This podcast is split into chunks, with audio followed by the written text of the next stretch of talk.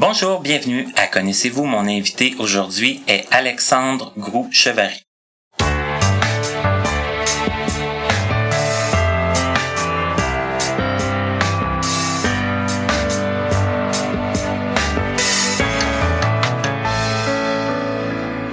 Ça me fait plaisir de vous revenir encore avec une nouvelle émission. Qui dit nouvelle émission dit nouvel invité. Ne vous méprenez pas, c'est déjà le troisième Alexandre qu'on reçoit à l'émission, connaissez-vous, et avec un très long nom quand même, ben, un nom composé, qui doit être quand même assez long à écrire quand tu commences à écrire. en fait, on en choisit un. C'est ce qu'on fait pour être pour écrire moins longtemps. Fait qu'on en choisit un des deux. Tout d'abord, bonjour Alexandre. Bonsoir euh, Martin. on en choisit un, pour vrai, oui. Ouais, ben souvent c'est ce qui arrive. On choisit euh, soit le plus court ou soit euh, en ordre alphabétique, ça dépend. Mais euh, officiellement, quand on fait des signatures, c'est sûr qu'on n'a pas le choix de mettre les deux. Donc, le, le plus court, c'est Grou. Ouais, le plus court, c'est Grou. L'ordre alphabétique, L'ordre alphabétique, c'est Chevary. C'est bien ça. ouais, bon, c'est déjà compliqué. ouais, mais que voulez-vous? C'est la, c'est la génération des parents qui voulaient donner les deux noms de famille, qu'il n'y ait pas de chicane. Euh, avec euh, les parents qui donnent qui donnent le nom de famille. C'est le nom de famille du père, nom de famille de la mère. Fait que c'est ça. On m'a donné les deux. tu parles de génération. Je suis content que ce soit toi qui le mentionne parce que j'aime toujours situer un peu les gens par rapport à, leur groupe d'âge un peu. Est-ce que toi, tu es à l'aise de dire ton âge? Oui, euh, en fait, je suis de la génération Y, les millennials. je suis euh, né en 88, donc j'ai 28 ans, bientôt 29. c'est ça. Puis c'est ça, c'est à peu près ma génération. Je suis d'originaire de Saint-Hubert. J'habite toujours là-bas. Puis c'est ça. Le Chevary, vous remarquerez que c'est pas un nom qui est commun au Québec. En fait, c'est c'est que j'ai de la descendance madelinienne qui vient des îles de la Madeleine. Euh, mon père vient de là-bas, donc euh, c'est de là le nom euh, Chevary. De ton père. Ouais. Donc gros. Gros, c'est pour maman. Ouais. OK. Puis t'as pas l'accent des îles. Non, parce que je suis né ici. mais semblerait, selon la famille, que quand je vais là-bas, ça, ça arrive que j'ai des petits. Ils reconnaissent une ouais, petite. Il y a une petite, ouais, une petite intonation, une petite consonance. Là. Ok, d'accord. c'est intéressant. bon, donc tu es né en 1988. Bon, Hey, en 88, j'étais, je commençais le secondaire. Et toi, Alexandre, quand tu es né, est-ce que tu avais déjà un problème de vision ou si c'est arrivé plus tard? Euh, c'est arrivé plus tard au courant de ma jeune vie. en fait, c'est arrivé à l'âge de 9 ans. Auparavant, je voyais parfaitement. Quand même, 9 ans, ça fait... à 9 ans, on a des souvenirs de ça, là. Oui, en fait, euh, j'ai encore de très, très, très bons souvenirs, en fait, de, de pour me représenter au niveau de, de la mémoire, là, tous les, les aspects euh, physiques et euh, euh, l'entourage, etc. J'ai des, des bons souvenirs de ce que j'ai déjà vu. Puis si on me décrit quelque chose ou on me dit quelque chose, je suis capable de l'identifier là, assez facilement. Mais il te reste encore un peu de vision? Oui, mais très peu, dans le sens que pas, assez, pas assez suffisamment pour pouvoir lire et me déplacer quand même aisément là, sans ma canne blanche. OK. Et là, bon, 9 ans, donc tu as commencé le primaire à l'école mm-hmm. régulière. Et là, euh, bon, j'imagine que tu, comme tous les petits gars de ton âge, tu avais un paquet d'activités et tout et tout. Et effectivement, j'étais très sportif à l'époque. En fait, euh, c'était c'était ce qu'on pourrait dire peut-être une de mes passions. Je, je, jouais beaucoup euh, au baseball, puis j'ai joué un an au football avant de perdre la vision. Ah, au football, ok. Ouais. Hey, c'est quand même un sport assez. Euh, oui, mais à, à cet âge-là. À cet âge-là, c'est c'est pas c'est pas aussi agressif et violent qu'on pourrait le. Ouais, ouais, non. J'espère, en tout cas. J'espère. Sinon, je me dirais, bon, on comprend des fois, des fois, d'où vient la, la violence. Oui, mais à la charpente que j'ai présentement, c'est à peu près euh, au seul âge où ce que j'aurais pu jouer au football parce qu'aujourd'hui, euh, j'ai pas la chaîne pour jouer dans une équipe de football. euh, ouais, tu es de grandeur moyenne? Euh, non, je suis. Ben, disons que si on dit que la moyenne, c'est. Je sais pas exactement. 5, 6, 5, 8. Ah, non, je suis en bas de la moyenne. Je suis, ah euh, je suis dans le 5 pieds 3, là. Je suis très petit, là. Dans le sens que petit, mais, euh, bon, petit petit. D'accord. Et là, la question qui tue, mais ça t'a pas tué. Non, bon, je suis encore en vie. Qu'est-il arrivé pour que tu perdes la vision à 9 ans? En fait, ça s'est passé, si je me souviens bien, euh, en fait, c'est que à la base, euh, il y a une, euh, une diminution graduelle euh, que j'ai constatée au début de l'automne, au début de ma quatrième année, mais c'était pas quelque chose qui était très très visible dans le sens que je, je me disais probablement que j'ai besoin de lunettes puis c'est simplement une baisse de vision normale. Donc euh, on est allé euh, voir euh, l'ophtalmologiste. Puis en fait, ils nous ont ils nous ont prescrit des me prescrit des lunettes. Puis il y a quand même mis un petit, euh, un petit avertissement à mon père. Il disait qu'il voyait quelque chose de particulier dans un de mes un de mes yeux, l'œil droit en fait. Il disait qu'il voyait une espèce d'éden, je sais pas si c'est le bon terme en fait. Euh, puis il disait d'aller communiquer peut-être avec euh, mon pédiatre ou quand même l'hôpital Montréal Children avec qui j'avais déjà fait affaire auparavant pour une leucémie. Donc une leucémie? Ouais. OK, c'est quand même pas drôle.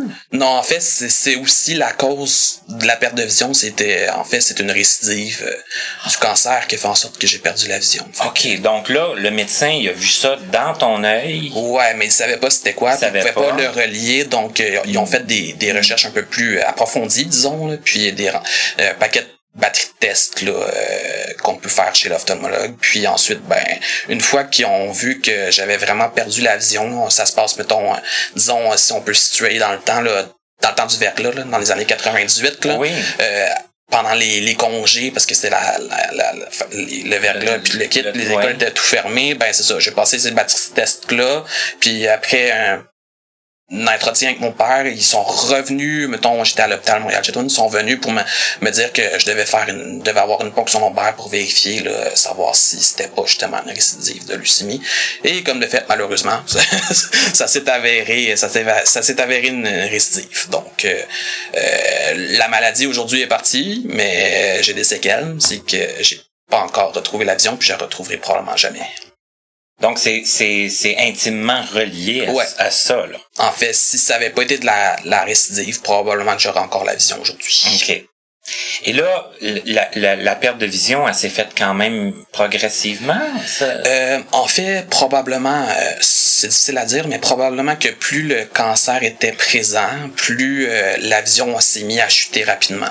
Puis, tant qu'on n'a pas eu trouvé euh, la solution, en fait, c'est la raison pour laquelle euh, c'est un peu euh, comme une de tes invitées précédemment, Christine, je crois qu'elle parlait d'une tumeur, quelque chose. Oui. Moi, en fait, c'est le liquide au niveau du cerveau qui a épaissi. Ça le, ça créé une pression au niveau du nerf optique, ça l'a usé. Alors, tant qu'on n'a pas eu trouvé la médication pour éclaircir ce liquide-là, ben en fait, j'ai continué à perdre la vision jusqu'à temps qu'on trouve un, médicament. Fait que ça s'est avéré à peu près dans les, dans les années 99 où ce que là, ça commence à être plus stable. Puis euh, j'ai la vision que j'ai présentement, puis ça n'a pas descendu depuis. Mais là, quand tu disais que tu étais euh, au début de ta quatrième année, tu avais vu comme un bon une diminution, il y avait eu les lunettes, il y avait mm-hmm. eu comme le, et ça, ça a pris combien de temps avant que euh, disons que si on parle de temps, c'est sûr que les petites variations au début, c'était c'était des détails, mais quand le, cancer s'est probablement installé, euh, ça s'est fait dans on parle de deux semaines, là, quelques peut-être deux ou trois semaines, puis ça s'est descendu jusqu'à ce qu'à c'est aujourd'hui, ce qui veut dire à peu près une vingtaine de pourcents dans un puis cinq dans l'autre. OK, ça, ça a été quand même assez rapide. Oui. Effectivement. C'était toujours dans le cadre là, de ta quatrième année. Mm-hmm. Et là, il est arrivé quoi? On, t'a transféré à... Ben, en fait, comme l'année était entamée, ça a été difficile de commencer à Jacques Ouellette euh, après le, le verglas. Donc, euh, j'ai comme perdu le reste de ma quatrième année, puis j'ai dû reprendre euh, ma quatrième année et l'acquisition de mon braille à Jacques Ouellette en 99, à l'automne 99. OK. Donc, à l'automne 99, arrivé à Jacques Ouellette, quatrième année, Comment c'était?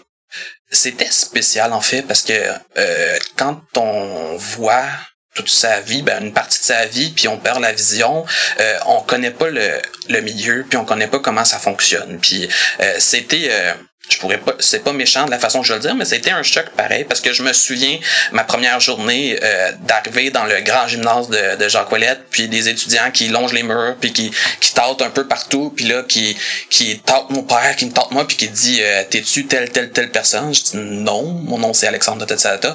Ah t'es nouveau? Oui, c'était comme particulier, pas pas nécessairement un malaise, mais tu sais c'était c'était un nouveau, c'est ça, c'était un contact différent, c'était un nouveau monde pour moi. Euh, c'était tu sais quand je, quand je dis que c'est un choc, c'était pas négatif, c'était juste que c'était quelque chose que j'avais pas vécu auparavant, donc c'était un peu dépaysant. Comme si on changeait de pays. Sauf que, bon, toi, tu restais à Saint-Hubert à ce moment-là, donc au moins, ça avait l'avantage de pas être trop loin. Et là, tu, bon, forcément, tu, tu retournais chez toi tous les soirs. Mais est-ce que ça a été difficile pour toi? Euh, bon, là, les gens t'ont connu, j'imagine, mm-hmm. et euh, te faire des amis. Euh... Ça n'a pas été trop compliqué. C'est sûr que ce qui facilite beaucoup les choses aussi à l'époque, c'est que comme on était, euh, comme j'imagine aussi euh, à, à, votre époque, ou mais c'est ça, on est un petit groupe, hein. Fait que c'est sûr que quand t'es 60, 70 élèves, ben tu trouves facilement des gens avec qui t'as des affinités, puis euh, c'est facile de, comment dire, de, de te tenir avec des gens qui ont des mêmes intérêts, puis même. Fait que ça n'a pas été trop long, même si au départ euh, j'étais un peu rébarbatif parce que je venais juste de perdre la vision, je l'acceptais pas nécessairement bien, mais euh, comme j'étais avec des gens qui avaient eux aussi des handicaps visuels, mais je me suis pas senti dépaysé tant que ça parce qu'ils sont étaient tous pareils à moi. Donc ça a été quand même assez facile de me faire des amis. Ben, je, vais, je vais te poser une question plate, mais bon. Euh, comment on se rend compte qu'on n'accepte pas notre handicap à 10 ans? Euh, c'est c'est très facile parce qu'on est confronté euh, on est confronté régulièrement à des à des choses euh, après avoir fait après la perte de vision qu'on n'était pas auparavant. Fait que c'est sûr que tous les toutes les petites embûches ou les choses plus euh, ben, différentes qu'on a à faire ou qu'on a à, affronter le fait de pas voir ben c'est là qu'on se rend compte que ouais ben on, on est de un, on est différent, de deux, euh, ça sera plus jamais la même chose qu'avant. Puis c'est ça, c'est sûr que c'est un processus, un peu comme un deuil, je pense, parce que c'est une perte, puis euh, c'est une perte à vie. Fait que je pense que c'est comme un peu comme un deuil. Euh, T'apprends à vivre avec, mais je pense que tu l'acceptes jamais vraiment. Je pense, que ce serait ma vision des choses. En fait, on, on peut pas l'accepter, peut-être d'être frustré de temps en autre pour certaines circonstances, mais il faut apprendre à vivre avec parce que c'est ta condition. Donc, euh, puis c'est pas si catastrophique que ça non plus. Que, mais combien ça prend de temps à peu près avant qu'on en arrive à, à penser comme ça? Probablement que ça dépend des gens. Moi, c'est ce qui est arrivé aussi, c'est que c'est arrivé euh, à ma préadolescence aussi. Fait que c'est sûr que ça, ça, ça peut être contribué aussi. Le fait que tu euh, tu t'en vas à ton adolescence, tes amis continuent leur cheminement dans le, le, réseau public, puis toi, tu es dans une école spécialisée, tu les vois plus, tu perds ces gens-là de vue. Il, y en a plusieurs aussi qui t'abandonnent.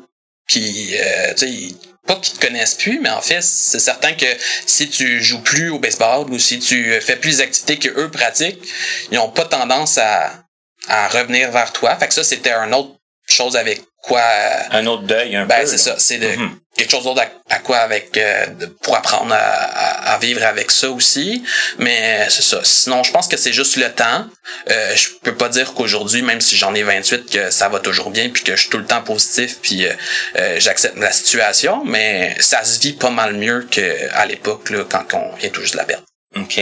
Et là, euh, bon, tu as appris le braille. Mm-hmm.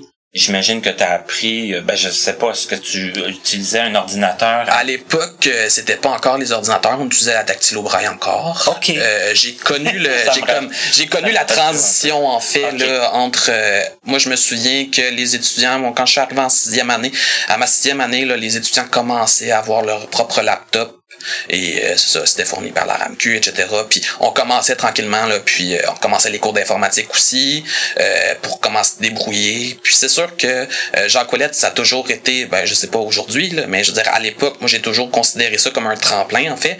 C'est on va acquérir des connaissances. Là, j'avais besoin d'apprendre le braille, de maîtriser l'ordinateur, quoi que ce soit. Puis ensuite, ben mon but c'était de quitter le plus tôt possible. Pas parce que j'aimais pas l'école, mais parce que je voulais retourner dans mon milieu. Puis tu sais, je me disais, ben c'est un peu ça ça la vraie vie, retourner dans son milieu, non pas c'est pas c'est pas péjoratif ou c'est pas négatif ce que je veux dire mais c'est c'est quand même c'est quand même un petit cocon qu'on avait puis on ce qu'on était traité c'est quand même assez chouchouté. On avait tous les services euh, à portée de main. Fait que c'est sûr que c'est pas une réalité qu'on a quand on arrive après, euh, mettons, à la polyvalente ou au cégep. Mm-hmm. Donc, euh, c'est ça. Est-ce que tu as eu de la facilité quand même à apprendre le braille puis à suivre ton ton ton cours, ben, ton des cours réguliers? Ben, le cheminement n'a pas été trop complexe au niveau des matières. C'est sûr que, comme je l'ai mentionné plus tôt, le fait d'être dans le processus d'acceptation, euh, c'est sûr que ça me tentait pas nécessairement de, de, de,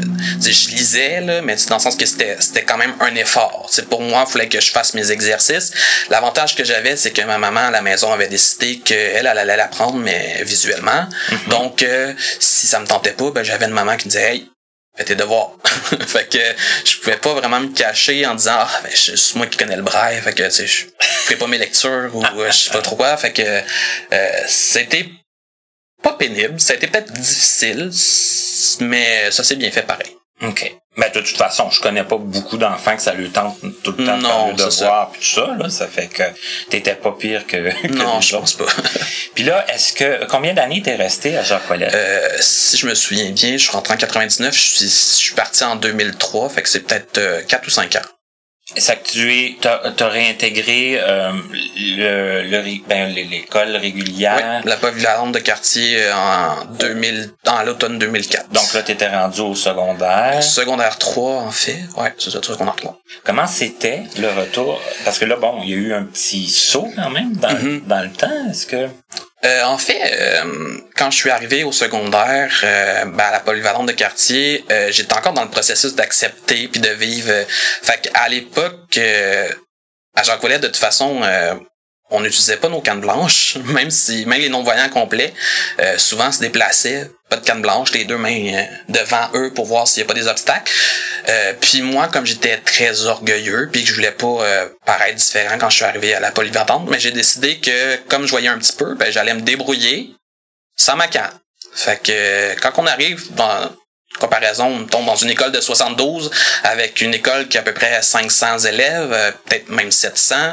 Euh, oui, je me débrouillais, mais ça arrivait des fois qu'il y avait des petits accrochages, puis que les gens me regardaient croche, puis j'étais pas au courant. Donc, euh, ça a pris un certain temps avant que j'assume le fait que, OK, il faut que je prenne ma canne, pas nécessairement pour ma sécurité, mais pour les gens qui m'entourent. Pour t'identifier, puis... Pour que les gens puissent attention. Est-ce qu'on peut dire que, d'un sens, c'est ça peut être difficile des fois d'accepter son handicap parce que on est que entouré par des handicapés et que en contrepartie, quand on se ramasse dans un gros groupe où on est le seul non-voyant, ben on est aussi confronté ben, en fait, ce qui est arrivé, exemple, si je compare, mettons, euh, Jacques Paulette et le polyvalente régulière, c'est sûr que ça a pris un certain temps d'acceptation, mais une fois, Jacques Paulette, après un an ou deux, on, est tous pareils, fait que on se sent bien, puis, tu sais, on, on, a notre quotidien, puis on, on voit les gens du milieu à chaque jour, on les côtoie, on les voit même des fois le week-end, même s'ils habitent à, à, à, l'île Moukmouk, là. Mais euh, c'est ça. Fait que c'est sûr que l'acceptation se fait plus vite, tandis que là, quand il y a une différence, puis que là, ben, en plus, c'est l'adolescence, tu veux t'identifier, tu veux pas être vraiment différent des gens, tu veux que les gens t'acceptent, fait que ça, c'est sûr que ça a été un processus. Ça m'a pris peut-être un an avant de me décider à prendre ma canne blanche vraiment. OK, parce que finalement, tu t'es résolu à, oui. à la prendre. Ben, en fait, il a fallu qu'on me brasse euh, vraiment beaucoup, là, dans le sens que c'est des enseignants qui m'ont dit, ben là, à un moment donné, euh, va falloir que il va falloir que pas t'en reviennes, mais il va falloir que tu, euh, tu fasses ça pour toi puis pour les gens qui t'entourent. Euh, tu peux pas euh, puis c'est parce que j'avais commencé aussi à mettons s'il y avait des cours qui étaient trop loin puis que j'étais pas à l'aise parce que j'avais peur de mettons de de déranger les gens ou de de, de me faire traiter différemment, ben ça arrivait des fois que je chassais, des cours. Surtout les cours d'éducation physique. Donc euh, pourtant j'aimais ces cours-là, mais c'est ça. Le fait qu'il était à l'autre bout, le fait qu'il était à l'autre bout du gymnase, puis que c'était à l'autre bout de l'école, ben là ça me buguait un peu. Fait que c'est mon c'est mon professeur d'éducation physique justement qui a constaté que je venais moins régulièrement, puis là il me brassait. Puis ça a été euh, c'était un gros brassage émotionnel là, c'est vraiment vraiment solide là. Puis après ça, ben j'ai commencé tranquillement à prendre ma canne. Puis aujourd'hui, ben je m'en sépare plus. OK, mais là, attends, il y a une chose que je veux savoir parce que là, tu vas être le premier là à me dire ça. Bon, je comprends que t'aimes le sport, mais tu faisais les cours d'éducation physique Euh, oui. à la polyvalente? Euh, oui, ben en fait, ça dépendait des cours. Là. C'est sûr que euh, les cours de, de badminton, etc., euh, je devais y assister, mais dans le sens que je pouvais pas participer. Mais ce qui était l'avantage dans la polyvalente où moi j'allais, c'est qu'il y avait une, une partie de la session en éducation physique qui se faisait en aréna. Donc moi, je déjà patiner aupara- auparavant. Donc avec la vision qui me restait, je pouvais assister au cours de patin qui était à la, patinoire. Puis il y avait un cours aussi qui était destiné à du conditionnement physique. Fait que c'était des, euh, des exercices, euh, euh, soit quelques machines, là, exemple de poids et haltères, puis il y avait euh, du jogging, puis des affaires comme ça. Fait que ça, c'était pas si compliqué pour moi. Je pouvais m'y adapter comme j'avais un résidu visuel, mais il y avait certains autres cours où ce que j'ai pas pu participer, mais que je devais être présent pour une question de logistique, là, j'imagine, là, euh, pour pas échouer tant de cours, pour pas rater tant de cours. est-ce qu'il te faisait faire des examens euh, théoriques ou Ben, en fait, j'ai fait, j'ai fait euh, probablement que peut-être c'est plus difficile pour les gens de la, du milieu handicapé visuel. Ils l'ont peut-être pas fait régulièrement, quoique je l'ai déjà fait à Jean Colette. Euh, le test léger bouché, en fait, qui est un test de- d'endurance, ce qui nous font courir, mettons, euh, d'une certaine distance à une autre. Puis il y a Ouais. un petit thème sonore qui, qui se fait, puis il y a des paliers, etc. Euh, je l'ai fait. En fait, il y avait des gens qui m'accompagnaient, il y avait quelqu'un qui était comme assigné à, à moi, puis on courait ensemble, puis là, moi, je courais, mettons, d'une distance à l'autre. Il y avait des comptes qui me permettaient, étant donné qu'il était quand même assez voyant, qui me permettaient de savoir euh, le moment où, où j'étais arrivé à la bonne ligne, en fait. Puis c'est ça, j'ai fait des quelques tests, mais c'est sûr que tout ce qui était ballon, euh, euh, ouais, sport d'équipe. sport ça, d'équipe, là. euh, ça c'était plus compliqué. Fait que, mais j'ai quand même fait mes cours, puis ils ont été crédités dans mon dans mon diplôme. Là. Sur mon diplôme de secondaire 5, euh, c'est bien écrit que j'ai tous mes cours euh, d'éducation physique. OK, donc tu étais pas dispensé, Non. mais ils t'ont été crédités, puis Mhm. voilà. OK. Puis ce que tu pouvais faire, tu le faisais. C'est ça. OK. Puis là, euh, je sais, euh, je sais que j'ai su, mais est-ce que c'était dans le temps que tu voyais ça, que t'a- t'avais été dans les scouts? Euh, en fait, j'en ai fait jusqu'à l'an dernier. Cette année, euh, je vais continuer encore un peu. Là. C'est sûr qu'à l'âge où je suis rendu, je le fais plus en tant que jeune. Je le fais en tant qu'a- qu'accompagnateur ou animateur euh, de de groupe de jeunes de 7-8 ans. Euh, mais j'en ai fait toute ma vie. En fait, ça fait partie de la ça fait partie des choses que j'aime, mais qui font partie de ma vie euh, depuis que je suis tout jeune. Mes parents en ont fait, mon père en ont fait pendant 35 ans, ma mère en a fait pendant 19 ans. Donc j'ai baigné là-dedans, puis euh, ça a jamais comme sorti de ma vie. Fait que j'en ai fait en tant que jeune. Euh, après, j'en ai fait deux ans avant de perdre la vision, euh, à 7 et 8 ans. Puis euh, j'ai décidé de me consacrer au sport. puis là, quand j'ai perdu la vision, euh, avec mon père qui a décidé qu'il s'impliquait dans l'équipe d'animation, il m'a demandé si je voulais me réimpliquer dans les scouts, puis si je, ça m'intéressait. Puis euh, j'ai fait un 15 ans de scoutisme en tant que jeune. Est-ce que la décision était difficile à prendre pour euh, euh, poursuivre? Est-ce que Euh, non, en fait, euh, j'avais toujours aimé ça, même avant de perdre la vision. Donc, euh, euh, probablement que j'aurais peut-être pris la même décision, même si j'avais pas eu d'handicap visuel. Euh, mais c'est sûr que c'était une adaptation pour les équipes d'animation, euh, puis pour les jeunes aussi, parce que c'est pas, euh, c'est réalisable. Il y a déjà eu des jeunes scouts qui étaient handicapés euh, mobiles ou à mobilité réduite, réduite, mais handicapés visuels, c'était la première fois. Fait que c'est sûr que les premières années, mon père assistait l'équipe d'animation, fait qu'il était toujours présent au cas où qu'il arrivait quelque chose. Puis à l'époque, en plus, j'utilisais pas encore ma canne. Fait que là, c'est sûr que il m'est arrivé des, des petites embûches puis des petites euh, des petits accidents, mais c'est rien de grave. Là, mais euh, c'est ça. Ça a fait partie de ma vie euh, jusqu'à tout récemment. Puis c'est ça. OK, puis là, par après, tu étais comme moniteur. Ouais, ben à partir de l'âge de 18 ans, parce qu'avant ça, on n'a pas le droit nécessairement d'animer les jeunes, un peu comme euh, les, les groupes de, de la Fédération des aveugles du Québec. Là, quand que on fait un petit camp de jour, euh, les animateurs doivent avoir un certain âge. Mais moi, c'est la même chose. Là, euh, même principe au niveau du scoutisme, c'est 18 ans et plus. Fait que ça fait, euh, ça va faire 5 ans que 6 ans que j'anime des jeunes. Euh, puis le mouvement en tant que jeune se termine à l'âge de 23 ans. Fait que j'ai fait du scoutisme jusqu'à 23. Puis après, ben, je me suis impliqué comme animateur. Mais et là, c'était comment? Est-ce que ça a été... euh, Euh, en fait, je pense que c'était plus d'adaptation pour eux que pour moi, parce que je connaissais le scoutisme, je savais un peu c'était quoi.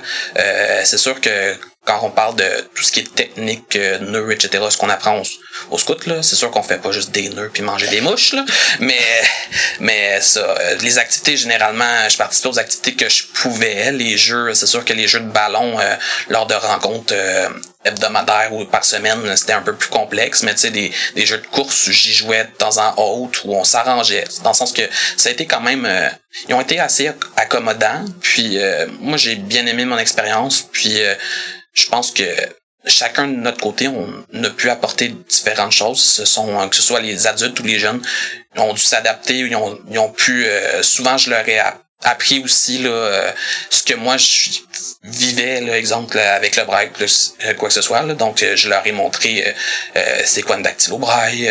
je leur ai écrit leur nom souvent en braille pour qu'ils ça en souvenir. Je faisais tout le temps une petite, une petite journée, une petite réunion, ce qui était consacré justement à leur expliquer ce que je vivais, puis comment, c'était quoi mes limitations, puis euh, mais ça s'est bien passé. Puis forcément, les jeunes, ça pose souvent des questions. Oui, mais ils sont pas euh, sont pas trop insistants. Puis euh, ben, c'est probablement c'est peut-être le cas dans le sens que ça dépend toujours du groupe. Mais moi, j'ai pas trop eu de questions. C'est sûr que à un certain âge, à un moment donné aussi, il challenge un peu. Puis là, tu sais, le Ah, mais combien de doigts tu vois? Des affaires comme ça, là. Ça, c'est un peu plus euh, c'est un petit peu plus plate, là. Mais euh, sinon, plus plus les gens vieillissaient, euh, moins j'avais de contraintes, puis moins que moins les gens. Souvent, en fait, le moment où ce que j'ai vraiment compris, même si ça m'a frustré un peu à la base, que j'étais vraiment accepté puis que je faisais partie du groupe comme tel, j'étais rendu à peu près à 12 ans, c'est que souvent ce qui arrivait c'est qu'il y avait une activité mettons qui était qui était annoncée, fait que là le groupe s'en allait puis il me laissait derrière. Comme si euh, j'étais un des leurs puis que ben tu sais il avait oublié que je voyais pas là, fait que là j'étais comme en arrière, j'étais ouh venez me chercher là, je vois pas. Au début, j'étais frustré parce que je me disais ah, ils m'ont oublié, mais à la fin, on m'a fait comprendre que c'était ben, pas parce qu'ils pas ça, c'était parce qu'ils considéraient comme les autres. C'est ça. Fait que, à la fin, j'ai fait plein d'activités euh, intéressantes, justement, grâce, euh, grâce au scout que j'aurais peut-être pas vécu, là, si euh, ça avait pas été de, du scoutisme. Mais tu sais, tu parlais de, de, bon combien tu vois de doigts puis tout ça, mais c'est les blagues aussi qu'on a à la oui, puis, euh, ça c'est ça, à la polyvalente. Puis je l'ai vécu aussi en tant qu'animateur. C'est sûr que les jeunes euh, que j'ai animés pendant cinq ans, là, qui ont qui avaient l'âge de 7-8 ans, c'est sûr que eux sont curieux, veulent savoir euh, ce que tu vois, ce que tu vois pas, ce qu'ils peuvent se permettre aussi en tant que, que jeune. Tu sais, ils savent que Alexandre il voit moins bien, fait que je peux tu, je peux, je peux aller jusqu'à où? Ils peuvent tester les limites un peu là, fait que c'est une façon de tester c'était les limites aussi, mais généralement les, les, les jeunes étaient quand même assez euh, assez gentils, euh, serviables surtout, beaucoup. Euh, ils m'aidaient surtout tous les déplacements. Si j'avais un, mettons, partant en camp de fin de semaine, ben si j'avais de la difficulté avec mon cabaret, ils m'aidaient. Fait que non, c'était c'était une belle expérience. Là, j'ai pris une pause parce que ça faisait vraiment longtemps que j'en faisais, mais ça veut pas dire que je, je le referai pas un, jour. OK. Et là, si on revient au secondaire, mm-hmm. point de vue euh, académique, bon, tu parlais de l'éducation physique. J'imagine qu'il y a eu d'autres euh, d'autres embûches au niveau. Euh, ben en fait, oui, c'était c'était compliqué. Le, le, le, support, en fait, les gens qui, qui étaient présents puis qui pouvaient faire ce qu'ils pouvaient était magnifique. Là, j'ai, j'ai rien à redire contre. Mais c'est sûr qu'au niveau du service de transcription, c'était un peu plus complexe. Euh, c'est ça. La technologie venait de rentrer. Euh, on commençait tranquillement, mais sûrement là, à, avoir nos portables, euh, nos preneurs de notes. C'était, c'était, c'était quasiment l'invention du siècle.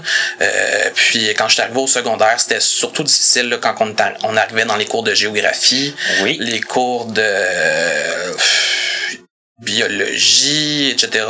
Ça, c'était un peu plus complexe, mais comme j'avais un résidu visuel, euh, souvent, euh, j'ai utilisé la télévisionneuse pour ce qui était des cartes du monde, etc. Euh, puis pour ce qui était du reste, les mathématiques, le français, ben les manuels étaient traduits en braille. Fait que c'était des, manuels qui existaient déjà probablement auparavant. Donc, quand comme il existait déjà des des modules ou des livres euh, du même titre, ben c'était plus facile de se procurer. C'était vraiment plus les, les spécialisations, là, comme je vous dis, là, les cours de géo euh, comme pas trop d'adaptation à part les activités, euh, mais c'est ça. Euh, sciences physiques aussi, c'était. on replonge dans les souvenirs. ouais, c'était un peu plus complexe, les expériences, etc. Puis point de vue, euh, point de vue social et tout, bon, comme tu étais dans les scouts, tout ça, est-ce que tu considères que ça t'a aidé, point de vue? Euh? En fait, j'ai tout le temps été quelqu'un d'assez solitaire à la base, là, ah, même, si, euh, même si handicap visuel ou pas. Mais c'est sûr que le scoutisme, étant donné que c'était à l'année, puis c'était une fois par semaine, puis on avait des, week-ends, c'est sûr que j'avais mon petit groupe là-dedans. Puis quand je, au secondaire, avec Paul Villard, j'étais souvent seul, j'avais mon petit local. Euh, comme je suis très timide aussi, là, c'était pas, j'étais pas, j'avais pas l'habitude d'aller vers les gens pour euh, ah ben bonjour, euh, je m'appelle mettons Alexandre, puis on, on dîne ensemble ou quoi que ce soit. Fait que c'est sûr qu'il y a eu un petit comité qui s'était organisé au départ là, qui s'occupait de montrer où ce qui était mes locaux puis ces affaires-là, mais j'ai pas vraiment développé d'amitié euh, vraiment là, euh, mis à part euh, mon ex-copine, mais ça c'est autre chose. mais oh, si tu si tu veux on va en reparler. Mais, oh, ouais. Sauf que tu dis que tu étais solitaire. Mm-hmm. Donc le fait d'être solitaire, c'est sûr que ça t'amène moins à aller vers les gens. C'est ça. C'est t'en as pas vraiment ressenti de ben en fait je trouvais ça je trouvais ça un peu plate oui. C'est sûr que même si je suis solitaire j'aime ça être avec les gens puis discuter de temps en temps mais le fait d'être timide puis de de pas justement savoir comment comment aborder les gens avec mon handicap puis est-ce que ça va les ça va tu les déranger? Est-ce que est-ce que je vais pouvoir être intéressant parce que j'ai pas le même rythme de vie qu'eux? Je fais pas les mêmes activités. Euh, je fais pas du skateboard. Euh, je fais pas je fais pas ci je fais pas ça. Fait ça aussi, ça me bloquait, mais c'est probablement juste moi qui me qui me bloquait par moi-même. J'aurais peut-être pu euh, rencontrer plus de gens si. Mais t'en as quand même rencontré quelques-uns. Oui, Et, c'était quoi tes activités Qu'est-ce que tu faisais comme activité euh, en dehors de Ben c'est sûr que le scoutisme c'était une grosse partie. Euh, c'est sûr que j'avais aussi euh, ben j'ai participé aussi à, à, adolescent à quelques quelques activités avec la, la, Fondation des aveugles du Québec. mais sinon c'était c'était beaucoup le scoutisme, la famille. J'avais des cousins aux alentours, des cousins cousines un peu plus euh, avec qui euh, je passais des après-midi un peu comme leur gardienne en fait puis tu sais je m'amusais avec eux c'était c'était vraiment un petit euh, c'était comme un un, un microcosme genre une petite une petite société. J'étais pas vraiment j'étais pas vraiment impliqué dans un paquet d'organisations ou quoi que ce soit là mis à part le scoutisme. Puis c'est ça j'avais mon petit cocon mes petits amis dans mon entourage puis c'était pas mal ça OK et là, euh, bon, tu parlais de copine, mais tu me disais tantôt aussi que on, essaie quand même de se démarquer, on essaie quand même de trouver son, son mhm. identité, tout ça. Euh, la copine, c'est venu quand? C'est en fait, c'est venu euh, vers la fin de mon secondaire. puis moi, en fait, j'étais pas nécessairement au courant. C'est c'est par l'entremise de comment dire mon accompagnateur qui m'aidait dans euh, qui me donnait une petite piste dans le sens qu'il y avait une jeune fille qui était qui, regardait. qui me regardait puis qui semblait qui qui me spottait si on pourrait dire ainsi là fait que je l'ai su euh, éventuellement puis euh, ça, je l'ai connu en secondaire 4 puis ça fait que ça a duré quand même un bon huit ans. Puis c'est ça, on s'est connus à l'école. Puis après, ben ça a perduré au-delà, même si elle n'a pas continué au cégep. Et là, euh, bon, euh, Jean, bah, tu l'as dit, là, c'est ton, ex-copine, donc ça s'est arrêté. Mm-hmm. euh, bon, le cégep. Euh, quand vient le temps là, de commencer à penser à ce qu'on veut faire, ce qu'on peut faire, mm-hmm. on va pas s'enfarger dans non, non, dans les fleurs du tapis, mm-hmm. mais on a des rêves, on a des projets. Euh, toi, qu'est-ce que tu, à quoi tu pensais? Qu'est-ce que tu voulais faire? Euh, c'était ça a toujours été un peu flou. Je sais qu'au départ, euh, quand j'étais à Jacquelette, euh, avant de quitter pour Jacquelette, je voulais travailler en réadaptation sportive. mais on m'a je sais pas si l'entourage, j'étais peut-être mal conseillé en fait, c'est qu'on m'a rapidement découragé en disant ben t'as pas les notes en mathématiques pour ça, t'as pas ci, t'as pas ça. Fait que là, il a fallu que je passe à une autre avenue. Là, après, c'était la communication. Ça a duré un certain temps. Puis là, après, ben, ça a été autre chose. Puis quand il est venu le temps d'arriver au cégep, ben, je savais pas trop ce que je voulais faire. Donc, euh, j'ai fait comme la majorité des jeunes qui savent pas quoi faire quand ils arrivent au cégep. Sciences humaines, pas de maths. Est-ce que euh, la communication, tu pensais à quoi? Euh, je savais pas, en fait. C'est, Je voulais juste parler aux gens puis avoir un contact avec, euh, avec des gens. En fait, c'était, je travaillais dans le public, dans le sens que que ce soit euh, c'est pour ça que quand je suis arrivé au cégep ben là c'était d'essayer de trouver de quoi de plus précis. J'ai vu plusieurs orienteurs. On m'a on m'a dit ah travail social c'est intéressant mais j'étais pas très très studieux. Donc euh, moi l'université oui j'y aurais été mais pour faire plaisir euh, à ma famille, disons. Là. Fait que c'était pas une alternative. Là. Puis après, c'était technicien en intervention loisir, mais là, j'avais plus les notes. Euh, à la fin de mon processus au niveau du collège ou du cégep, euh, j'avais plus les notes pour rentrer dans le programme. Donc, euh, disons que le cégep, c'était un petit peu... un petit peu difficile. C'était... Sans vouloir être indiscret, là, au secondaire, tes notes, ça se ben, euh, c'était quand même bien là. C'était pas, j'étais pas, euh, j'étais pas le, la bolle de la classe là, mais j'étais dans la moyenne. Puis quand je suis arrivé au cégep, ben c'est sûr que les exigences sont plus hautes aussi. Mm-hmm. Puis comme j'étais pas studieux, puis que là il y avait toute la question de se responsabiliser, d'aller chercher ses livres à la bibliothèque, s'occuper, s'assurer que le, le, le, livre que j'ai été chercher, mettons à la coop, euh, se, se rende bien euh, au service de transcription, puis tout le euh, fait que là il eu quelques embûches, quelques difficultés, fait que ça m'a un peu buggé, comme on pourrait dire. Là. C'est un, un beau terme vraiment pas québécois. Non, mais, c'est dans le sens que c'est ça, ça, ça, ça crée un petit, euh, petite frustration encore là puis euh, c'est ça. Fait que c'était un petit peu plus compliqué. J'avais moins de goût puis souvent ben quand que c'est comme ça devenait plus difficile parce que j'en j'en arrachais de plus en plus parce que ça devenait de plus en plus compliqué puis là ben j'avais de moins de moins de motivation. Fait que ça a été un j'avais des notes de passage dans certains cours mais il a certains autres où c'était vraiment plus compliqué. Fait que le, le, processus puis le, le, le cheminement au cégep c'était un petit peu plus euh, est-ce qu'on peut dire à quel cégep est allé? En fait, je suis allé euh, à Cégep Édouard Monti, le, le ah, cégep à Longueuil, de, Longueuil, ouais. Et est-ce que c'était lourd un peu le, processus? En fait, c'était c'était surtout euh, pour moi, en fait, c'était surtout l'espèce de palier ou l'espèce de différence qu'il y avait entre le service qu'on avait au secondaire, même s'il était un peu, euh, c'est sûr qu'on n'était pas, comment dire, encadré comme à Jacques Ouellette,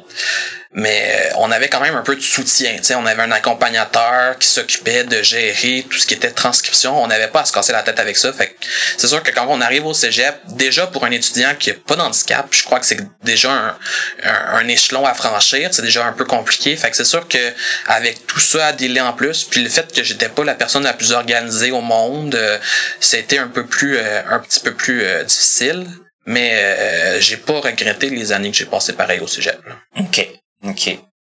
Puis euh, bon, est-ce que tu l'as ton diplôme? Non, j'ai pas. En fait, euh, je suis à quelques cours près euh, d'avoir un diplôme, mais j'ai pas, j'ai pas terminé. Est-ce que tu songes à le terminer? Ça va dépendre de.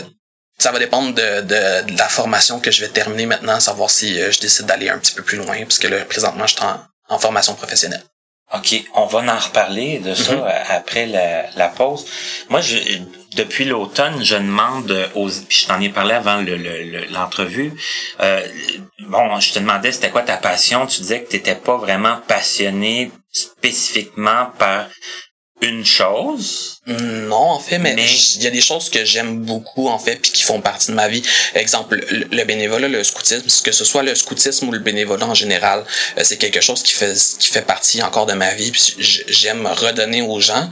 Euh, le sport, en fait, je suis un ça a toujours resté. C'est sûr que je le suis moins aujourd'hui. Je suis moins sportif, mais je suis un grand sportif de salon. Euh, je n'osais pas le dire, mais bon, ça, ça existe. Oui, oui. Mais quel sport que euh, quel sport tu suis là maintenant euh, Ben le hockey, c'est sûr que ça a toujours fait partie de mes intérêts. Le baseball, ça a disparu une fois que les expos sont partis. Sont partis. T'as connu ça le départ Oui, oui. Euh, j'ai été j'ai été régulièrement voir les, les parties oh, aussi. Fait que au stade? Ouais. J'aimais bien ça. Puis euh, le football de la Ligue canadienne. Euh, puis en fait un peu tout le soccer maintenant là, que tout récemment là, depuis que je connais les règles. euh, mais ça, le sport en général j'aime bien. Certains sports que je suis plus que d'autres comme le hockey, le football, etc. Mais euh, sinon puis j'assiste aussi des fois à, à, des parties. Là. Je suis allé voir justement les Alouettes euh, vendredi dernier. On a enfin gagné. Ça a fait du bien. c'est ça. Ça m'est arrivé de puis euh, la musique aussi. La musique, euh, j'en joue pas vraiment, mais ça fait partie aussi des, choses que j'aime dans la vie, que ce soit euh, chanter à la maison, dans ma douche ou chez moi dans mon appartement, ou jouer. J'ai, appris, j'ai suivi des cours soit à Jacques ou au secondaire aussi, au régulier. J'ai suivi des cours de guitare, j'ai suivi des cours de piano, euh, j'ai une batterie à la maison, mais j'ai pas la persévérance d'un grand musicien. Donc euh, quand je me trouve pas assez bon ou que je me sens pas comme une rockstar, ben je laisse tout tomber. Il y a moins de, il y a moins de motivation. C'est ça. OK. Mais ça, se peut que, ça se peut que tu sois un peu dur avec toi-même. Ouais, ben en fait, je suis très exigeant. Je voudrais, dans le sens qu'au niveau de la batterie, j'ai un cousin qui est batteur. Fait que c'est sûr que c'était un peu un idole. Fait que là, je voulais absolument arriver à un niveau euh, excellent avant même de, de commencer. Donc c'est sûr que j'ai mis les attentes peut-être un peu hautes. J'aime toujours la musique, puis j'aime toujours gratouiller ou euh, la guitare ou euh, tapocher sur sur mes sur ma batterie, mais c'est ça, pas pour en devenir un musicien puis d'en faire une carrière ou quoi que ce soit. Là. Ok, mais là tu écoutes aussi de la musique? Oui. Et tu es en appartement. Mm-hmm. on, on, on, va, je pense qu'on va faire la pause. Y a pas de problème. Puis on va parler de, de ça, de l'appartement. On va parler de, de, de ta, la formation. Je veux pas que tu le dises tout de suite. Je ah, y a pas de problème. Moi, en tout cas, là, je suis très impressionné, mais je veux que tu nous l'expliques. C'est qu'on on va faire la pause, puis tout de suite après, on revient ben, avec les sujets qu'on vient de vous mentionner et peut-être plus, avec notre invité qui est Alexandre Groux-Cheval. Vous pouvez communiquer avec nous pour nous faire part de vos commentaires, questions et suggestions en passant par notre site Internet à l'adresse www.martinchouinard.com ou à l'adresse courriel connaissez-vous 2017 gmail.com sans tiret. Nous désirons remercier l'Association des aveugles de la Rive-Sud ainsi que la compagnie Point par Point Inc. de nous prêter gracieusement leurs locaux pour l'enregistrement de certaines de nos entrevues.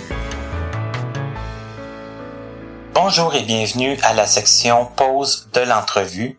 Cette semaine, je vous propose des cours de guitare gratuits offerts aux personnes musiciennes non-voyantes débutantes. C'est une série de 10 cours d'une durée de 90 minutes qui seront offerts à Montréal ainsi qu'à Longueuil. Euh, les personnes doivent être âgées de minimum 13 ans, euh, le matériel en braille va être fourni gratuitement. Les cours débuteront en novembre. Par contre, vous avez jusqu'au 20 octobre pour vous inscrire. Euh, l'endroit où se dérouleront les cours est à déterminer. Si vous voulez avoir plus d'informations, euh, les cours seront offerts par Brailletab.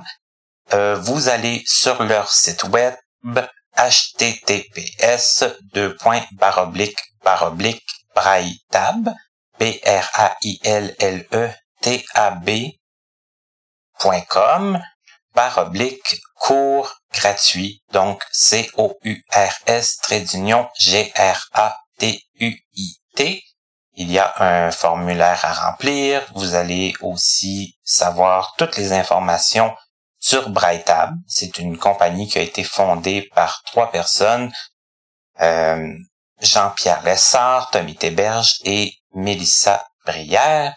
Et c'est d'ailleurs Monsieur Jean-Pierre Lessard qui va dispenser les cours de guitare. Donc, si ça vous intéresse, que vous voulez en savoir plus, ben, je vous réfère au site web de Brightab. À notre prochaine émission! Madame Jeanne Mance Dubé. Membre fondatrice de la coopérative d'habitation qu'elle habite actuellement, voici une brève explication des tâches qu'elle devait effectuer. Des tâches, oui, oui, oui, oui. Là, quand on est non-voyant, qu'est-ce qu'il nous demande, qu'est-ce qui, qu'est-ce nous demande à faire comme, comme tâche? Ils sont pas trop difficiles avec moi. OK. Mais moi, je m'occupais de la petite caisse jusqu'à cet été, là. La petite caisse de la coop, c'est moi qui l'avais. Mais euh, c'était changer les ampoules, mais là, euh, c'était difficile pour moi, là. ouais, parce que là... laver les rampes d'escalier. Euh, moi, ma dernière tâche, c'est laver les rampes d'escalier. Parce que depuis toutes les, les années, ça a dû euh, ça a dû changer un peu. Oui, oui, oui. Puis tu me disais que tu avais été sur le conseil d'administration. oui, j'étais vice-président. Alors, on est de retour avec notre invité qui est Alexandre Gros-Chevary. Et avant la pause, on avait comme entrepris de, de, de, décider de parler de, de certains petits sujets. Tu disais, parce que j'aborde pas avec tous les invités, ça dépend toujours. Il y a des invités aussi qui me disent, je veux pas parler de ci, je veux pas parler de ça. Mm-hmm. Toi, tu m'as pas mis de vraiment de restrictions. Non. Je vais en profiter. tu disais, bon, tu habites euh, en appartement. Oui. Est-ce que tu habites seul? Oui. Oui. Et comment ça se passe, euh, ta, vie seule en appartement? Ça se passe relativement. En fait, je dis que j'habite seul, j'ai vécu quand même une année ou deux avec mon ex-copine, donc euh, j'étais j'étais pas seul, mais là depuis maintenant un bon trois ans, j'habite à la maison. Ben, à la maison dans un appartement seul, ça se passe relativement bien. Euh, c'est sûr que je suis pas je suis pas un cordon bleu, donc euh, c'est sûr que je mange pas nécessairement du sushi, du tartare, etc. Là. Je passerai pas je passerai pas à un souper presque parfait, mais tu je me débrouille. Euh, c'est sûr que j'ai j'ai de la famille dans les environs aussi, là, fait que si j'ai des des soucis ou quoi que ce soit, euh, j'ai tout le temps quelqu'un que je peux rejoindre. Euh, mais sinon, euh, pour ce qui est des tâches ménagères, même si sont déplaisantes, je suis capable de les faire. je me, je me débrouille quand même assez bien. Tu fais ton ménage, ton lavage. Même si c'est désagréable, mais il faut que je le fasse pareil. mais tu dis dans la, la, la, cuisine, tu te débrouilles, mais qu'est-ce que tu... Ben en fait, je me débrouille dans le sens que j'ai déjà eu de l'assistance avec l'Institut Nazar Louis Braille pour me, montrer comment faire bien ma cuisson. Euh, mais tu sais, souvent ce qui arrive c'est quand on est seul puis je je veux pas généraliser là mais tu sais il y a, des garçons qui aiment qui aiment beaucoup cuisiner mais moi je fais pas partie de ces gens-là donc euh, c'est sûr que euh, c'est euh, présentement en fait c'est c'est des repas qui sont quand même assez euh, standards un peu de repas congelés mais tu sais je suis capable c'est juste que des fois j'ai comme pas la motivation de faire des repas très très faibles pour moi tout seul. Si je recevais des gens euh, ça me ferait plaisir de, de, faire un effort justement. Je contribuais un petit peu plus. Je faisais un peu plus d'efforts justement quand j'étais avec avec mon ex copine souvent je, faisais je faisais le souper parce qu'elle travaillait puis moi j'étais aux études. Donc euh, j'avais plus de temps à la maison. Fait que ça m'arrivait des fois de faire euh, le souper puis mais sinon c'est ça c'est dans le sens que c'est plus une question de volonté non pas de d'aptitude ok puis pour le reste ça se passe bien? Ouais t'ennuies pas trop? En fait, non. Dans le sens que c'est... Euh, puis j'ai, j'ai eu la chance de... Une fois que j'ai déménagé de chez mon père, en fait, c'est lui qui est déménagé chez sa copine. Euh, j'ai eu la chance de revenir au, dans, dans l'appartement où ce que moi j'ai grandi de 0 à 8 ans en fait jusqu'avant ah. que je perde la vision. Fait que c'était un immeuble qui appartenait à, à la famille. Euh, puis euh, ça, moi j'ai grandi dans ce sous-sol-là, fait que c'était comme un, c'était comme un retour aux sources un, peu, fait que ben c'était, agréable. Euh, je connaissais l'environnement, c'était dans, mon quartier je le connaissais bien, fait que c'était pas des paysans. puis c'est agréable, ça, ça ramène des souvenirs, des bons, des mauvais, mais moi je trouve ça, je trouve ça le fun. J'aime, j'aime un peu la nostalgie. Mais tu disais, bon, t'as as de la famille pas trop loin, donc euh, tu te sens pas... Euh... Ben, en fait, tellement proche que dans le même triplex, là. Fait que c'est ah, sûr que c'est un avantage. Mais c'est sûr que toute la famille à mon père est sur la rive sud, là, euh, Saint-Hubert, Longueuil, donc c'est pas très très loin. Tu as, des bons contacts avec ta mm-hmm. famille, ça. Ouais. OK. Euh, maintenant, le, le, sujet, moi, en tout cas, qui me brûle les lèvres, J'aimerais ça que tu nous parles de la formation que tu es en train de suivre, ça? Oui, en fait que je vais, euh, si tout se passe bien, je vais terminer euh, ma, ma, ma formation professionnelle euh, cet automne. Euh, la formation que je suis présentement, c'est une formation en vente de voyage euh, qui serait pour euh, éventuellement soit devenir conseiller en voyage dans les agences ou ça peut être aussi travailler pour les compagnies comme Transat, etc., les compagnies d'Air Canada dans les bureaux de réservation ou quoi que ce soit. Moi, mon but ultime, ce serait de travailler dans les bureaux touristiques, l'exemple, ce qu'on peut rencontrer là au dans chaque ville, mettons, là, les infos, infotouristes là, dans les chaque ville. Là. Euh, travailler au comptoir, euh, suggérer euh, euh, les gens qui veulent faire telle, telle, telle activité, qu'est-ce qui se trouve. euh. En fait, c'est je voudrais faire la, prom- la promotion de la région ou sinon de la promotion du Québec parce que euh, j'ai eu la chance de voyager au Québec beaucoup grâce aux scouts. J'ai fait des. J'ai fait euh, ben oui. j'ai fait euh, j'ai vu la baie James, j'ai vu euh, le Saguenay un peu euh, puis en ayant de la famille aux îles Maliennes, mais c'était à l'autre bout du monde. Fait que c'est partie du Québec. loin, ouais. Fait que c'est sûr que pour moi, c'est sûr que c'est c'est très dispendieux le voyage intra-province, mais c'est ça, ça serait un de mes buts, là, de travailler dans une boutique euh, ou infotouriste ou quoi que ce soit là. Mais comment c'est venu, justement, ce... Euh, en fait, c'était euh, après mon mon mettons quatre ans de, de haut et de bas au cégep, euh, ne sachant plus trop euh, ce que je voulais faire, puis euh, euh, ayant plus vraiment d'opportunités parce que là, les notes avaient baissé, puis les cotes R faisaient en sorte que je pouvais plus rentrer à l'université. J'ai fait un j'ai eu une année ou deux où j'étais vraiment j'étais vraiment dérouté, je savais pas où que je m'en allais, puis j'ai j'ai fait un espèce de suivi comment dire même en même temps psycho et orienteur en même temps, je sais pas trop. OK. Puis euh, c'est à force de, de vérifier euh, avec les gens de l'institut, on a fait quelques recherches. Euh, en fait, c'était surtout pour me, me sortir de mon euh, de, de mon inaction, puis me sortir un peu de la maison, puis euh, faire en sorte que je bouge un peu, puis que je fasse autre chose que juste rester à la maison, faire le ménage, le lavage et la bouffe. Euh, donc euh, c'est euh, à ce moment-là que j'ai commencé à faire des recherches, euh, puis euh, la dame, en fait, je- de l'Institut Nazareth Ibrahim me proposait des, euh, des formations professionnelles. Euh, puis il y avait une liste de formations professionnelles qui euh, se trouvait en fait sur le site du centre de formation Pierre Dupuis, qui est à Longueuil.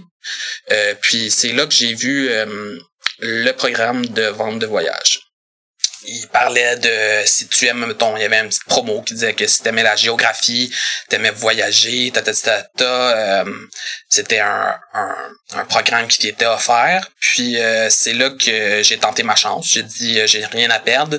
Euh, j'ai les euh, j'ai les, les les les certifications requises. En fait, il faut un secondaire 5 diplôme secondaire 5. Fait que j'ai dit, je vais me lancer, je vais voir ce que ça va donner.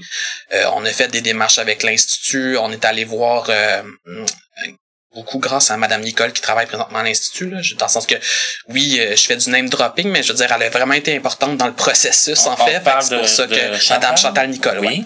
Donc, euh, on a été euh, visiter justement euh, le centre de formation. J'ai eu une rencontre avec elle et les enseignantes du programme il y a de cela deux ans, en fait. Puis, c'est ça. Dans le sens que c'était à la base quelque chose de nouveau pour eux, puis quelque chose de nouveau pour moi, parce que moi, j'ai toujours cru que les formations professionnelles, euh, c'était, ça nous était pas destiné que c'était c'était consacré surtout à la construction puis que les programmes étaient vraiment plus pour les voyants, on pourrait dire ça comme ça. Puis euh, à force de faire la formation, euh, c'est sûr qu'il y a eu encore des embûches, euh, des difficultés, tout ce qui était euh, géographie encore, parce qu'on fait beaucoup de géographie, bien sûr. Pour, Mais juste une petite question Ouais. comme ça avant que tu continues. La géographie, exemple, là, quand, quand Mhm. tu étais au secondaire, est-ce que ben c'était comment? Est-ce que c'était euh, Ben en fait, euh, au secondaire, été différent que quand je suis arrivé euh, dans mon dans ma formation. Au secondaire, euh, j'ai utilisé beaucoup euh, la télévisionneuse. Il y avait beaucoup moins de, de transcription. J'avais pas vraiment de carte relief, quoi que ce soit. Euh, je faisais beaucoup de trucs. euh, je remplissais, je prenais mes notes sur l'ordinateur. Donc euh, tout ce qui était travaux, quoi que ce soit, identification, coloriage des cartes. En fait, on s'était entendu euh, à l'époque, que ce soit au secondaire ou même aujourd'hui dans ma formation quand j'ai suivi mes cours, euh, c'était c'était surtout de les localiser sur une carte euh, parce que je me suis procuré un atlas aussi en rail, fait que euh, Oui. ça l'a aidé beaucoup. C'était surtout de localiser les endroits et non pas nécessairement colorier, mais de savoir, exemple, euh, si, si je veux savoir euh, c'est où l'Afrique du Sud, mais je suis capable de la situer sur une carte, puis que je sois capable de décrire à peu près où ce que c'est situé là. OK, mais rapport toi, tu as une bonne orientation. Je veux dire, comme admettons, prenons le Québec. Oui. OK, dans le Québec, tu te situes bien? Euh, de- je, bien je- ce- je crois que je me situe moins bien dans le Québec que dans le reste du monde. OK. Euh, J'avoue que j'ai encore un peu de difficulté à savoir, OK, Terrebonne, c'est où par rapport, mettons, à, je sais pas moi, euh, Magog. Ben, tu sais, dans le sens que je sais que c'est des, tu sais, je connais les, les gros, tu dans le sens que je connais les, tu sais, je connais l'Estrie, je connais les, les, Les- gros, les- les euh, régions. Les régions, je les connais, c'est juste que de situer, est-ce que c'est comme à l'est euh, du, du Saint-Laurent, c'est-tu à l'ouest, c'est-tu dans le sud, quand j'arrive, par contre, aux États-Unis, c'est plus facile pour moi. Je connais les États. Je veux dire, euh, quand je vais en Europe aussi, je me situe en... C'est sûr que la formation aussi, elle a aidé beaucoup là, pour euh, restituer puis m'aider à ma géographie, mais au niveau de l'orientation, ça se passe relativement bien. Mais tu, tu- tu te considères mieux comme dans le monde? Oui. OK. C'est quand même intéressant. en fait, c'est probablement aussi que la formation euh, euh, de vente de voyage pro promouvoit aussi beaucoup les voyages qui se font, euh, tu sais, ils vont selon la demande. hein. Puis la demande au Québec, c'est surtout le sud, le l'Europe, puis euh, quelquefois les les, les circuits un peu plus euh, safari africains ou quoi que ce soit. Puis les États-Unis, ben c'est nos voisins, donc on n'a pas le choix d'un peu de maîtriser euh, ces endroits-là. Puis on on parle très peu du, du Québec, ben un peu quand même, dans le sens que mais ça fait pas partie des, des trucs qu'on vend qui va se vendre le plus après sur le marché du travail. Donc c'est pour ça que on met beaucoup d'emphase sur l'Europe, sur euh, euh, tout ce qui est Antilles, euh, etc., euh, Mexique, Amérique du Sud, euh, quoi que ce soit là. Fait que c'est pour ça que peut-être que je maîtrise un petit peu moins euh, mon environnement, même si je connais les grandes régions, mais c'est ça. Et là, tu parlais d'embûches, mais qu'est-ce que... Ça a été quoi les principes? En fait, c'était surtout que euh, les gens du milieu de formation professionnelle ont pas, vr- ont, ont pas vraiment connu beaucoup d'handicapés, ben, dans le sens que ont pas vraiment eu beaucoup d'handicapés visuels dans leur classe. Le programme dans lequel je suis, euh, je suis le premier qui le fait, qui a un handicap visuel. Donc, c'était de l'adaptation, euh, savoir euh, comment ils vont m'enseigner, comment je vais prendre mes notes. C'était beaucoup de questions, surtout pour moi, savoir comment je vais me débrouiller. Euh, ça les a sécurisé un peu de savoir que j'avais été au cégep et que j'avais pas eu trop de problèmes au niveau de la prise de notes puis quoi que ce soit. Là. Euh, mais c'était surtout ça. Puis l'aspect aussi qu'on travaille qu'on travaille sur des, des programmes particuliers aux agents de voyage. Donc, c'était de savoir est-ce que la configuration va, va être correcte? Est-ce que je vais être capable d'y aller? Je vais être capable de fonctionner? Fait que ça, été toute un, une adaptation la première année. Euh, que ce soit avec Madame Nicole ou avec les enseignants, c'était de savoir euh, est-ce que je suis capable d'aller sur tel site, tel site, tel site, tel site? Puis j'étais capable de travailler, faire mes, mes travaux euh, sur ces documents, justement sur ces programmes-là? Fait que c'était la première année était difficile. Euh, il y a eu des moments de découragement où j'ai pensé carrément lâcher le programme. Euh, mais j'ai eu un étonnamment, j'ai eu un soutien euh, en formation professionnelle plus fort que j'en ai eu au Cégep. Euh, j'ai l'orthopédagogue à l'école euh, Pierre Dupuis qui m'a beaucoup soutenu. Mes professeurs ont tout le temps été là, puis ils m'ont tout le temps soutenu. Euh, probablement qu'ils ont vu aussi que j'avais une certaine habileté, puis que j'étais dans que j'allais me débrouiller dans le domaine, c'était juste de savoir comment Adapter comment tout ça, adapter puis- tout ça, puis Mhm. comment puis c'est sûr qu'ils peuvent pas me ils peuvent pas prédire si je vais avoir un job plus tard, puis même pour les les personnes qui sont pas handicapées visuelles dans le domaine, on on sait jamais là, mais euh, non, c'est ça, j'ai eu un soutien euh, j'ai quand même trouvé important beaucoup plus que j'ai pu en avoir au cégep. Puis c'est ce que j'ai trouvé un peu étonnant parce que je croyais justement qu'étant donné que c'est formation professionnelle, on est en Ouais, moins... pour euh, oui. euh, euh, je croyais qu'on était moins supporté, mais l'institut puis euh, l'institut Nazareth Louis Braille plus tout soutien pédagogique, euh, centre de formation, euh, j'ai rien à redire. Si je termine bientôt en septembre, c'est probablement en partie grâce à eux là, parce qu'ils m'ont soutenu puis qu'ils m'ont encouragé à persévérer. là.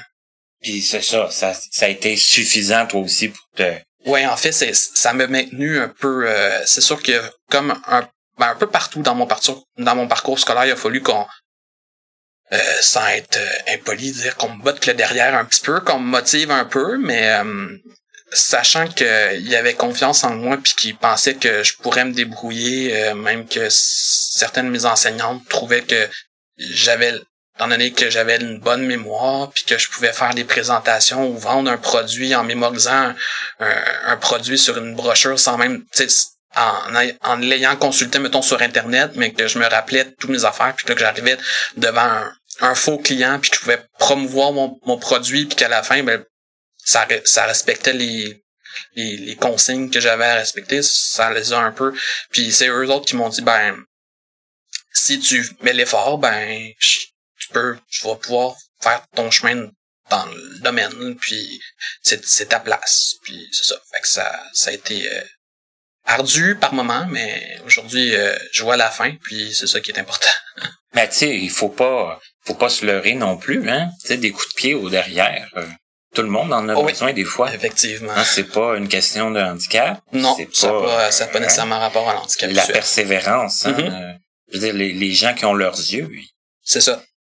c'est, c'est certain que je peux je peux pas nier que dans mon dans mon programme, c'est sûr qu'il existe d'autres programmes de formation professionnelle, exemple comme le secrétariat, des affaires comme ça, qui est peut-être plus adapté pour euh, une personne handicapée visuelle, même avec une, un handicap, une nécessité complète. Je crois que c'est des choses qui sont possibles. Ça dépend tout le temps des enseignants aussi, mais moi, je pense que si je peux, ça peut être un message que je peux faire au milieu, c'est que c'est une possibilité, puis de jamais, tu sais, moi au départ, je crachais là-dessus un peu par prétention en disant, ben, tu sais, DEP, c'est un DEP, tu sais, puis euh, puis j'ai souvent cru aussi que c'était pas pour nous parce que on n'avait pas les possibilités euh, comment dire physiques ou les aptitudes pour pouvoir euh, remplir les puis non, je crois que si c'est une alternative, tu sais si vous êtes pas motivé ou ça savez plus quoi faire le cégep c'était pas pour vous puis l'université ben il y a peut-être des petits programmes ça vaut la peine ça vaut la peine d'aller explorer. puis il y a peut-être des, des programmes qui pourraient être intéressants puis que avec un petit peu de de fignolement puis un peu de travail de, de l'école ou là, là moi je parle simplement de, de Pierre Dupuis là. Il y en a probablement d'autres dans d'autres régions. D'autres régions est-ce que c'est la même chose? Je sais pas. Moi je sais que j'ai été privilégié. Ça s'est bien passé. Mais je crois que c'est une, une alternative qu'on qu'on peut maintenant ben moi en tout cas que moi maintenant je je trouve que toi t'es là-dedans là mais pour les autres qui peuvent euh, c'est une alternative qui est peut-être envisageable puis euh, tu sais qui qui risque vous risquez rien d'essayer pareil là. C'est dans le sens que si vous réussissez pas vous c'est pas une catastrophe mais tu sais au moins moi si j'avais pas tenté de faire le, programme ben aujourd'hui j'en serais pas euh, j'en serais pas là puis je serais pas à un stage final de, de pouvoir éventuellement m'en aller sur le domaine même si, dans le domaine du voyage puis même si je sais pas qu'est-ce que va me réserver l'avenir dans ce domaine-là, en fait, mais ça, c'est pas grave, on verra en temps et lieu. C'est ça, on va... Une chose à la fois. Mais en tout cas, moi, je suis content parce que c'est un beau message d'espoir. C'est un beau message de persévérance. Hein? C'est un beau... Euh, même si à un moment donné, tu savais plus quoi faire, ben, t'as cherché, t'as trouvé. Mm. Puis ça, ça augure bien. Ouais. On finit sur une petite note... Euh, tu joues sur le salon, sur le site euh, de jeux euh, en ligne mm-hmm. adapté. Et c'est à peu près à peu près la, seule place où on peut te voir. Ben présentement oui, euh, c'est sûr qu'éventuellement je vais essayer de ben je vais essayer, c'est pas c'est pas dans le sens que je, voudrais éventuellement probablement faire des démarches pour m'impliquer un peu plus là dans le sens que surtout si je remonte à mon passé, quand j'étais à Jacques je me suis impliqué beaucoup au niveau scolaire, là, dans le sens que j'étais souvent dans les comités d'étudiants, ou quoi que ce soit. Fait probablement qu'un jour, je vais peut-être revenir dans les associations. J'en connais pas une tonne non plus, là. Fait que c'est sûr que ça va être à moi aussi à, à aller m'informer. Puis, euh, mais pour l'instant, c'est sûr que le salon, c'est euh, c'est l'endroit où que je me tiens le plus. Mais c'est sûr que euh, il y a rien qui empêcherait que éventuellement je, j'entre dans les associations quelconques puis que je m'informe à savoir si je revienne un peu euh, dans le milieu en fait pour euh, savoir euh, où ce qu'on en est la technologie en est où c'est quand même intéressant puis c'est quand même la façon que moi je fonctionne. Là, faut, à l'âge que, que, je suis rendu, ça fait un bout de temps où que, tu fais ton, ton deuil puis tu dis ben tu récupéreras pas la vision. Fait que t'es aussi bien de, de voir où ce que où ce que la technologie est rendue. Euh, est-ce que est-ce que euh, j'entends parler des jeunes aujourd'hui qui ont pu nécessairement intégrer, euh, qui peuvent rester intégrés dans leur milieu scolaire. Ils sont pas obligés de, de passer par une, une école tierce spécialisée quoi que ce soit.